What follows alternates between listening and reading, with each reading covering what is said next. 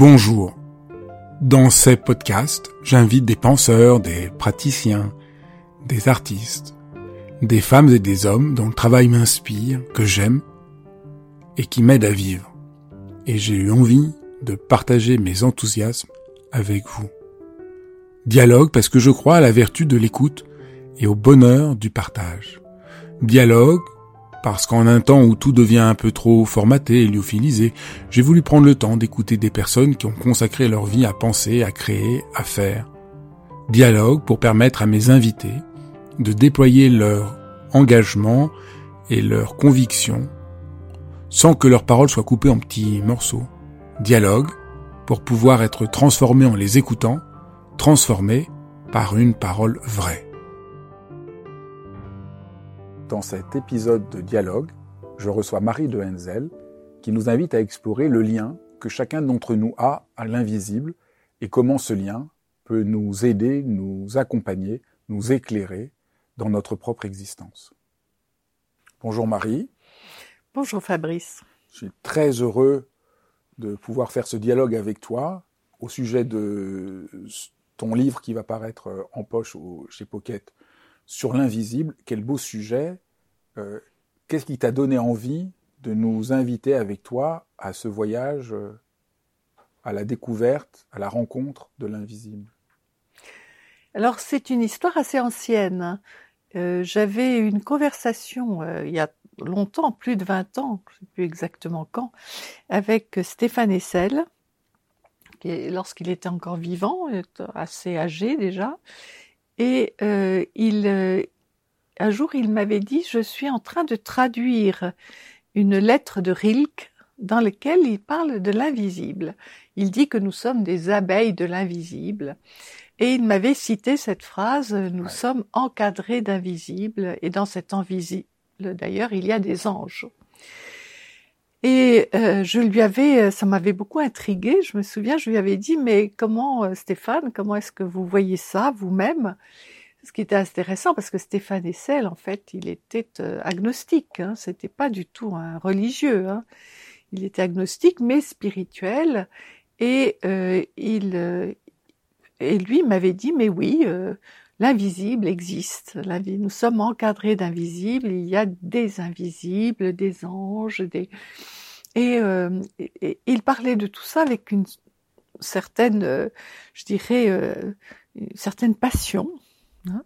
Et donc, je me suis dit, moi-même, j'étais, j'étais psy déjà, et j'avais effectivement remarqué que certains de mes patients me, me parlaient de d'une communication qu'ils avaient avec un invisible, avec euh, un ancêtre, ou bien euh, même qu'ils faisaient appel à un ange, l'ange gardien, euh, qu'ils avaient, qu'ils notaient aussi des synchronicités. Moi, j'étais attentive à leurs rêves aussi. Je me suis dit, mais oui, au fond, cet invisible, je, je prenais des notes. Et moi-même, je me suis rendu compte que j'avais aussi un lien avec l'invisible.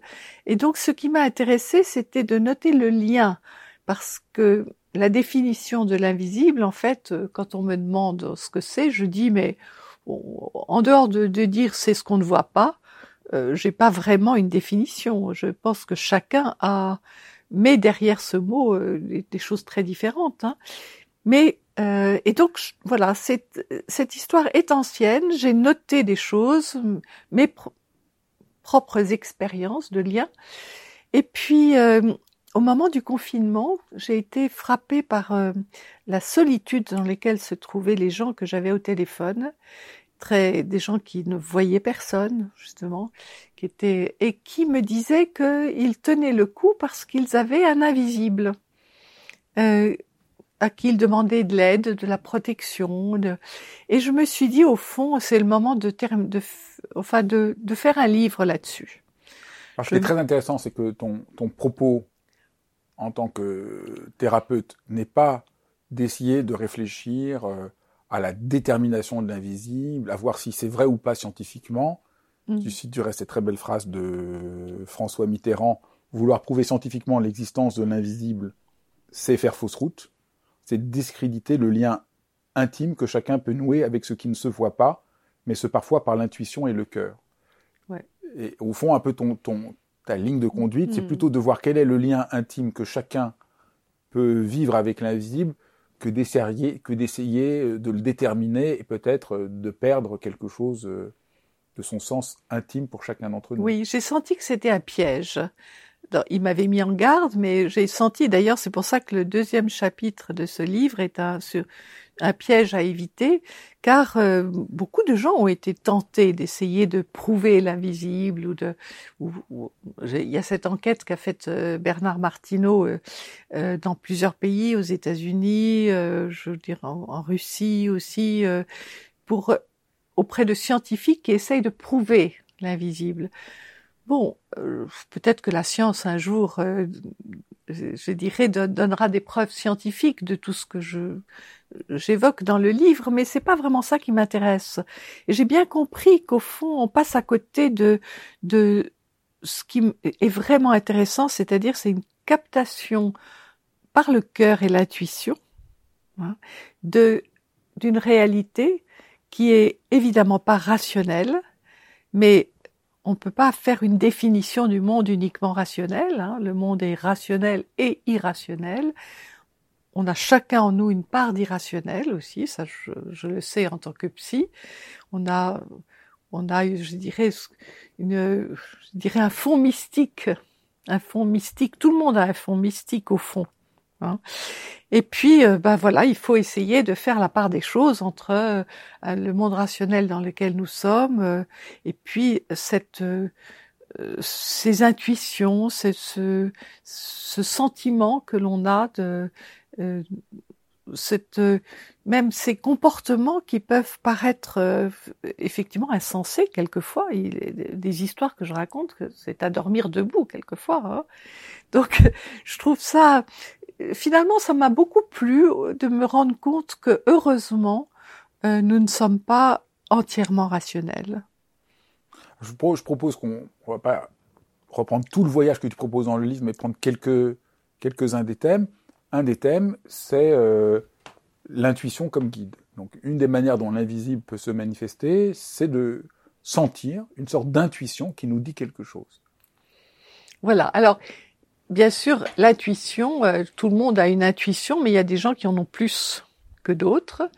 Euh, d'ailleurs, Jung, c'est intéressant parce que Jung avait déterminé qu'il y avait deux axes. Il y avait l'axe intuition-sensation et l'axe euh, pensée-sentiment, c'est-à-dire un axe irrationnel et un axe rationnel.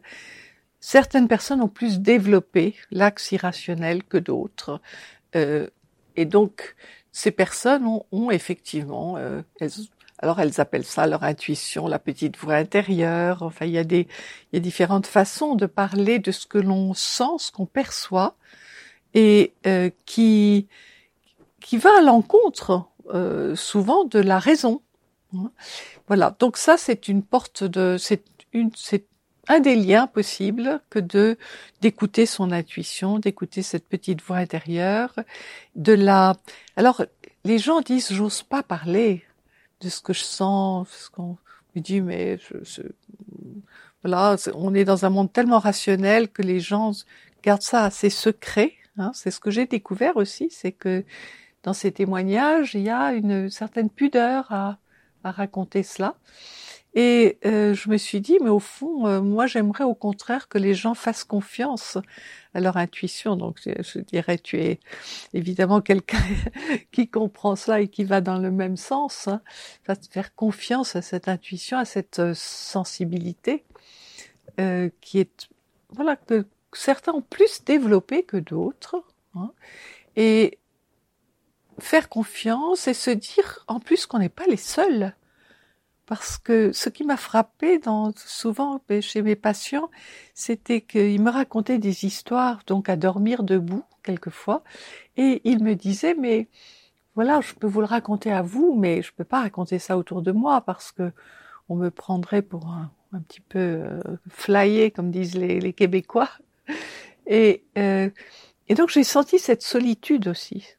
dans notre monde, il y a une grande solitude des, des gens qui ont, qui ont une intuition forte. Et, comment on fait pour rencontrer son intuition? Comment on fait pour entrer en rapport à son intuition profonde? Bah, Je pense alors, tu, es mieux placé que moi pour dire comment on fait. comment on fait. C'est un. Je pense que les écouter, c'est écouter à l'intérieur de soi. C'est alors bien sûr on peut euh, on, peut avoir des images, on peut avoir des d'abord des rêves. Hein. Il y a des l'intuition aussi s'exprime dans les rêves. Bien sûr, on peut avoir tout d'un coup euh, voilà une, une une idée qui, qui, arrive, on se dit c'est quoi ça euh, euh, Quelquefois même euh, un empêchement de faire quelque chose. Je me souviens de cet homme qui finalement avait décidé de ne pas prendre son avion, alors que parce qu'il avait fait un rêve où il tombait en parachute et le parachute ne s'ouvrait pas. Et en fait, il s'est trouvé que cet avion s'est craché. Donc son intuition était juste. Hein. ça vient d'où cette intuition? Tout ça vient, ça vient du, ça vient de l'inconscient, ça vient de, ça vient du fond de, de l'être. Euh, c'est un, nous sommes, euh, nous, nous sommes intuition en fait, et euh, puisque c'est, une des fonctions que nous avons tous, hein, plus ou moins développées. Encore une fois, elle vient de l'inconscient dans lequel finalement c'est vrai que là, il faut expliquer que l'inconscient, c'est pas seulement le, réservoir du refoulé, comme le disait Freud, mais Jung pense que dans notre inconscient, on sait tout. On a une connaissance de tout. La mémoire du monde est dans notre inconscient. Nous savons tout, en fait. Et donc, euh, bien sûr, l'inconscient, c'est neuf dixièmes de nous. Nous, nous, euh, nous, nous parlons là, euh, nous sommes dans le conscient, dans le monde visible, un dixième seulement de nous. Tout le reste est dans les profondeurs, dans les.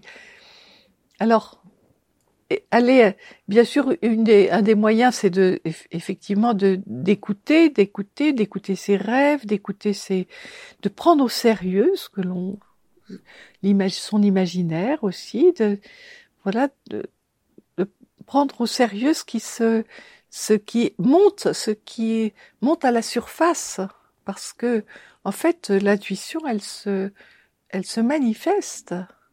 Elle se manifeste et elle se manifeste souvent dans les moments justement pour aider.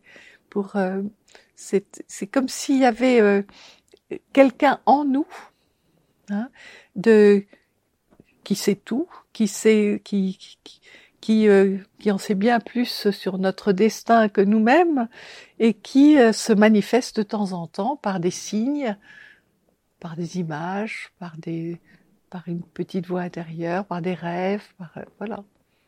Alors le deuxième, deuxième euh, volet, c'est le monde de l'enfance. Et tu montres très bien que l'enfant a euh, nativement un rapport avec l'invisible. Peut-être on peut essayer d'évoquer ça et, pourquoi, pourquoi et puis comment, à l'âge de raison, comme on appelle très justement, quelque chose se ferme. Oui. Bah, l'enfant, évidemment, il, je veux dire, il sort de, voilà, de, il, est encore très lié à l'inconscient quand il naît. Hein, il est encore complètement plongé dans, dans, dans l'inconscient.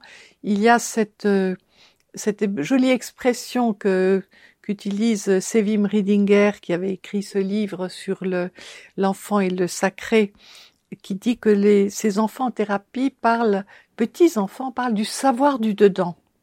Bon, voilà. Et l'enfant sait qu'à l'intérieur de lui, il sait beaucoup de choses. Donc, il a cette, euh, euh, oui, cette, intuition et euh, évidemment en se construisant, en, se confrontant aussi aux adultes, aux difficultés de la vie. je veux il apprend que à mettre des barrières aussi. Et en fait, nous, nous, tous, nous avons mis des barrières.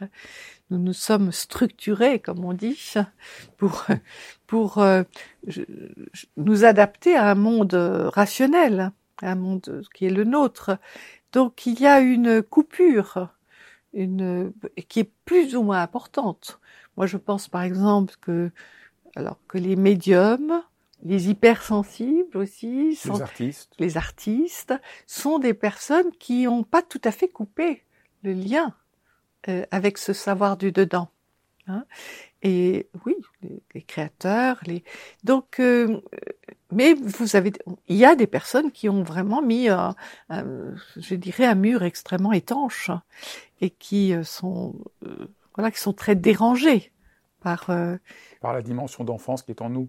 Et là, voilà. tu, je trouve c'est beau parce que tu tu rappelles aussi euh, Lou Andrea Salomé et sa, sa, sa, son opposition ici à Freud, dont elle était pourtant une disciple après avoir été le, oui. très proche de, de, de, Rilke. Ça fait une, une filiation. Oui, et elle était euh, un des grands points, c'est qu'elle pensait que l'être humain garde quelque chose de cette dimension originaire en lui pour le reste de sa vie et qu'il peut essayer de la retrouver et que oui. c'est un chemin important. Voilà. Il, il est... On peut revenir sur la différence avec il... Freud sur ce point. Oui, parce que effectivement, c'est intéressant parce qu'on aurait pu penser qu'elle aurait pu être jungienne, mais en fait, elle était quand même très fidèle à Freud. Mais elle avait justement, euh, elle, elle sentait bien qu'il y avait dans le, la quête de l'être humain était cette réunification avec tout. Alors ça, évidemment, Freud, ce tout, ça lui faisait très peur. Et il y avait Lou Andreas Salomé qui, donc, euh, dans le l'amour du narcissisme, il dialogue autour de cela. Mais il y avait aussi cette, euh, cet écrivain aussi. Euh, j'ai oublié le nom.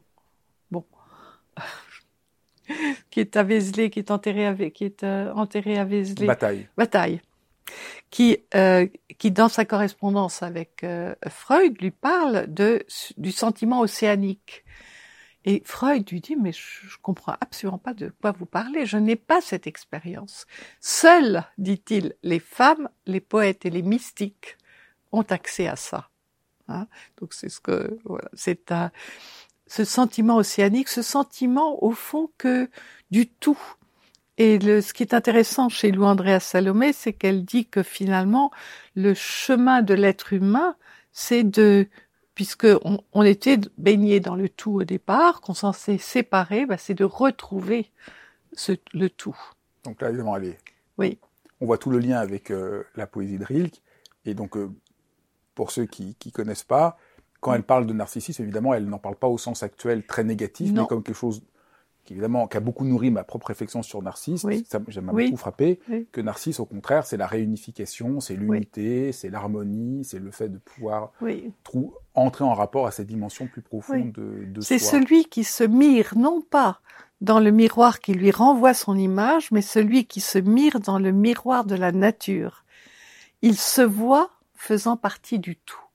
C'est très beau. Et ça, c'est c'est une autre interprétation effectivement du mythe de Narcisse. Hein. Que je trouve euh, oui. que je trouve très belle. Oui. Et, et, et, je trouve ça intéressant de voir que l'invisible, au fond, c'est redevenir enfant. Je trouve que c'est une manière oui. Euh, très belle. Retrouver son une âme d'enfance qui n'est pas du tout de l'infantilisme.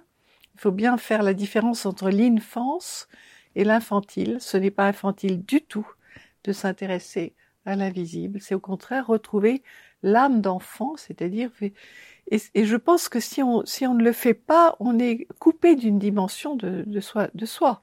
C'est vraiment important de retrouver une âme d'enfant. Alors c'est une chose qu'on que beaucoup de personnes âgées retrouvent, peut-être parce que justement elles ont fait tout un chemin et que et que c'est un. Je pense que plus on plus on vieillit et plus on se détache un petit peu de la rationalité hein, et on, cherche à retrouver, puisque c'est ça le but de l'existence, retrouver le lien avec le tout. Hein.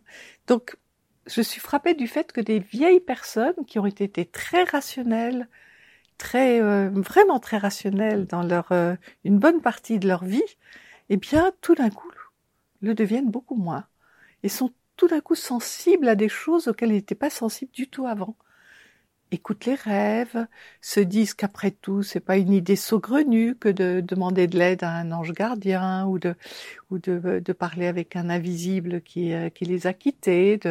Donc je suis frappée de cela chez des personnes qui, franchement, il y a 20 ou 30 ans avant, étaient vraiment euh, dans un schéma très rationnel.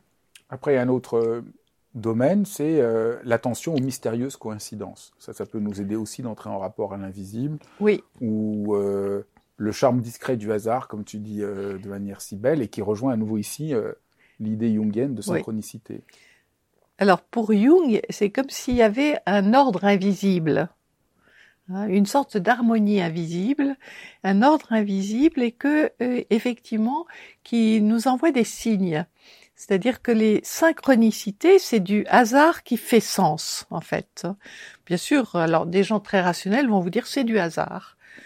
Mais c'est curieusement du hasard qui fait, qui fait vraiment sens et qui est, euh, donc, oui, quand on commence à être attentif aux synchronicités, euh, on en voit partout. C'est, dès qu'on, les signes, en fait, on en a tout le temps. Mais vous avez des gens qui les voient pas c'est vrai. Faut peut-être qu'il faut euh, une fois un jour on peut en avoir un et se dire tiens c'est quand même curieux et à ce moment-là on est un peu plus attentif. Hein? Et c'est voilà c'est les choses sont liées au-delà de la raison dans l'invisible. Il y a des liens entre les gens, entre les événements, euh, entre euh, et même je dirais entre les morts et les vivants. Hein? c'est très très curieux. C'est un. Je raconte. Est-ce que je raconte cet exemple de synchronicité qui m'avait tellement frappé euh, J'étais, c'était en 2019. Je faisais un voyage en Égypte euh, pour voyage intérieur et euh, je suis le dernier jour. Je suis allée à euh, Assouan. Et Assouan, c'est là où François Mitterrand se, se rendait pour euh, pour Noël tous les ans et euh, au cataracte. Et donc, je vais déjeuner au hall cataracte. Évidemment, en déjeunant, je suis toute seule à ma table, je regarde, je vois l'île éléphantine et je repense à nos conversations sur euh, sur l'Égypte. Je, je, rêvasse un peu à lui comme ça. Je, et mon téléphone qui est sur la table vibre, mais je ne prends pas.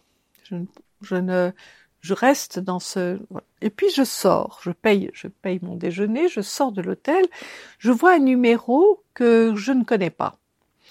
Et le message, c'était Gilbert Mitterrand, que je ne connaissais pas, qui ne m'avait jamais appelé de ma vie, qui m'appelle juste au moment où je suis en train de penser à son père, dans un endroit très signifiant pour son père.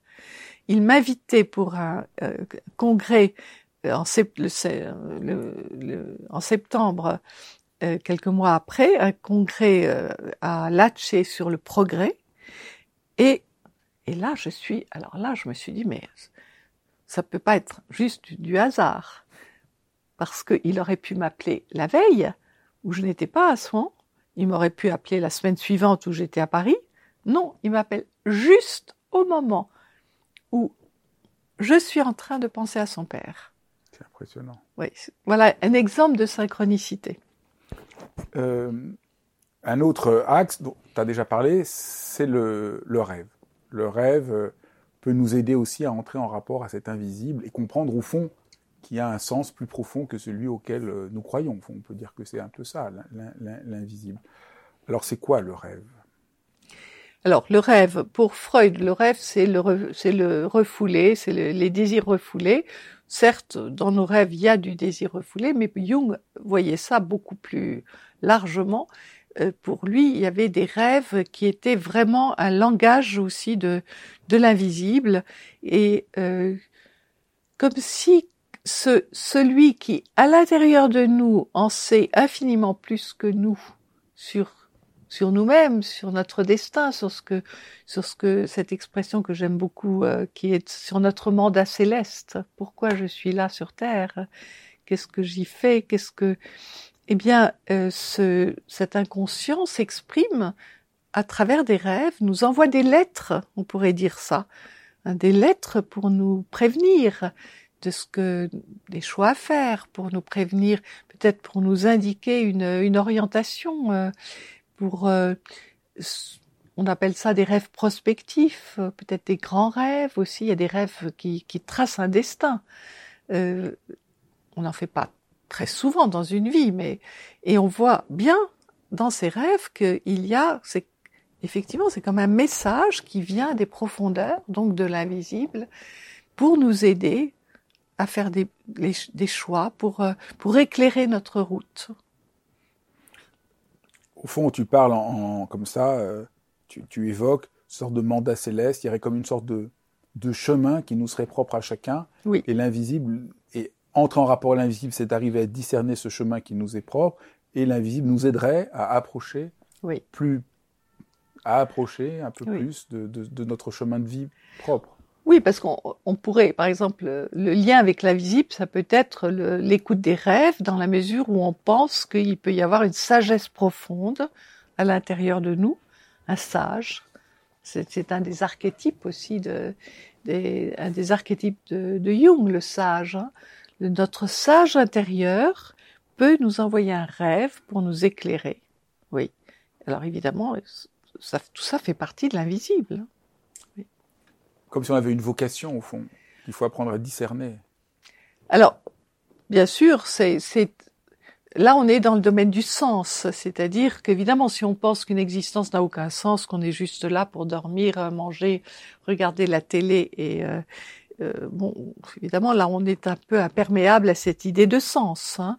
Mais euh, je crois que de plus en plus, euh, et surtout en vieillissant, les gens se disent, euh, au fond, je suis peut-être pas là pour, pour rien. On regarde un peu sa vie, c'est un, ce, cette recherche du sens. Les Japonais ont un terme que je que j'aime beaucoup. Ils, appellent ça l'ikigai. Hein, c'est c'est le qu'est-ce qui chacun a un ikigai propre. Chacun a une, une mission particulière que n'a pas le voisin unique. Et ça, en vieillissant, les gens commencent à, s'ils n'y ont pas pensé plus tôt, c'est quelque chose auquel ils commencent à penser, hein, se disant bah oui, euh, voilà, quel est mon mon mandat à moi hein. Et ça, chacun en a un. Il y a euh, un autre élément, c'est que euh, il y a une lumière quand on est au fond du trou. Je trouve ça c'est vraiment euh, un aspect très, très important de l'invisible. Ce serait que les épreuves, les difficultés que nous traversons auraient, euh, au fond, euh, une direction, un appel à quelque chose. Et je pense que donc c'est pas du tout euh, une version, une vision culpabilisante ou nihiliste de, de l'épreuve, comme ce qui juste qui oui. nous empêche, mmh. mais qu'on a à en faire quelque chose et l'invisible là pourrait nous aider. Oui, parce que c'est vrai que enfin, quand on, quand on a vécu une épreuve, c'est vrai que l'épreuve, on peut ou être terrassé par l'épreuve et elle nous détruit, et ça arrive. Hein, et puis, il y a cette idée que l'épreuve, il faut la traverser. Et, et en la traversant, on découvre des choses qu'on ne savait pas, qu'on n'avait pas vues. Hein, on est aussi dans le champ de l'invisible, là. Hein, c'est, l'épreuve révèle quelque chose. Et donc, Vous pourrez donner un exemple? Je peux donner l'exemple, par exemple, de Christiane Singer. Parce que Christiane Singer, qui a, euh, c'est d'ailleurs, euh, elle a beaucoup théorisé aussi là-dessus. Christiane Singer euh, a un cancer hein, et on lui donne six mois à vivre. Donc elle sait qu'elle a six mois à vivre. Hein, elle peut. Euh, quand on vous dit ça, vous avez des gens qui sont tentés de d'anticiper leur mort, qui se disent après tout, je n'ai pas envie de les vivre ces six mois qui me conduisent à la mort. Hein. C'est une option. Hein. L'épreuve peut terrasser. Bon. Et puis euh, il, elle se dit euh, j'ai quelque chose à traverser. Là. Bon, traverser cette maladie avec ses, comme elle dit, euh, elle a des très jolies expressions. Elle dit je traverse un, un enfer zébré de grâce. Donc on voit bien la souffrance, elle est là. L'épreuve, c'est une souffrance, mais la grâce qui traverse, zébré de grâce, très belle, très très belle image, hein, c'est-à-dire des, moments de grâce au milieu de l'épreuve, qu'elle ne peut euh, finalement vivre que parce qu'elle vit l'épreuve. Elle la refuse pas. Hein, elle la traverse. Et toutes les là je donne cet exemple parce qu'elle en parle très très bien, mais Combien de personnes qui ont traversé un cancer vous disent qu'ils ne sont plus du tout les mêmes après? C'est le, le cancer a accouché de quelqu'un d'autre. Donc c'est vraiment important de bien préciser pour qu'il n'y ait pas de malentendu. C'est pas que c'était bien que je vive le cancer ou que ça a un sens. C'est pas du tout ça. Non. C'est juste que, je- au lieu de vivre l'épreuve de point de vue juste en étant contre, j'essaye de l'interroger et de voir ce que ça peut m'apprendre et Ben- me permettre comme métamorphose. C'est Ben, ça. je- voilà, je, je- je la, je la traverse en, en, en écoutant ce, ce que je découvre en moi. Il y a une découverte de soi dans l'épreuve. Ça ne justifie pas l'épreuve, mais il y a une découverte de soi. Je découvre des choses, une force aussi que j'ignorais, hein, et qui ne se révèle que parce que, c'est vrai, je suis dans l'épreuve. Donc on voit bien que cette attention, au fond, euh, à l'invisible, qu'au début semblait tellement euh, singulier ou étrange, ou comme tu disais, irrationnel, nous restitue quelque chose de la profondeur de nos existences et, du sens de la vie. Au fond, euh, il ne s'agit pas de s'intéresser à l'invisible pour l'invisible, il s'agit de s'intéresser à l'invisible parce que sans cela, on est, euh, on est blessé, on est amputé. On est amputé. On est amputé de quelque chose. Ça, c'est sûr. Bien sûr. Et ce qui est très, un peu triste, si, c'est, que dans notre monde, quand même, qui est assez sec, assez rationnel, euh, des personnes peuvent se méfier hein, de l'invisible parce que ça ne rentre pas hein, dans les critères rationnels. Et euh, j'ai écrit ce livre aussi pour que les gens puissent se dire que finalement c'est eh bien c'est une dimension importante de la vie. Ça c'est c'est vrai que ça il y a évidemment tout ce côté mystérieux, bien sûr, puisqu'on on ne peut pas l'expliquer, on ne peut pas prouver, hein, donc c'est faire une place au mystère, mais c'est euh, ça agrandit, euh, je dirais, de, de façon extraordinaire le, le, le champ de la vie, hein, le, le sens de la vie, de d'être à l'écoute de l'invisible. Et de se dire aussi, parce que je, crois que c'est qu'on n'est pas le seul, on n'est pas les seuls, et que finalement quasiment tout le monde a un lien avec l'invisible. Hein et c'est il y a comme une comme une communauté. Moi, je, je vois quand les personnes quand je fais une conférence sur ce sujet, les gens les les langues se délient. Les gens racontent des histoires qu'ils n'osaient pas raconter. Il y a comme une communauté qui se crée hein, de gens qui se disent mais oui, ça fait partie de notre vie. Et c'est quelque chose qui le, oui, qui peut aussi lui donner du sens, l'enchanter. Enfin, c'est c'est un c'est d'autant plus important que je trouve que les si on reste uniquement dans le champ du rationnel, on est euh, on est c'est finalement le c'est un champ assez pauvre. Ben, merci beaucoup. Merci beaucoup. Merci d'avoir suivi cet épisode de dialogue. J'ai hâte de lire vos commentaires. N'hésitez pas à, écrire. C'est toujours un, un, plaisir de voir vos réactions à ces épisodes de dialogue. Et si vous voulez ne pas manquer les prochains épisodes, ben, c'est très simple. Abonnez-vous. À très bientôt. Merci.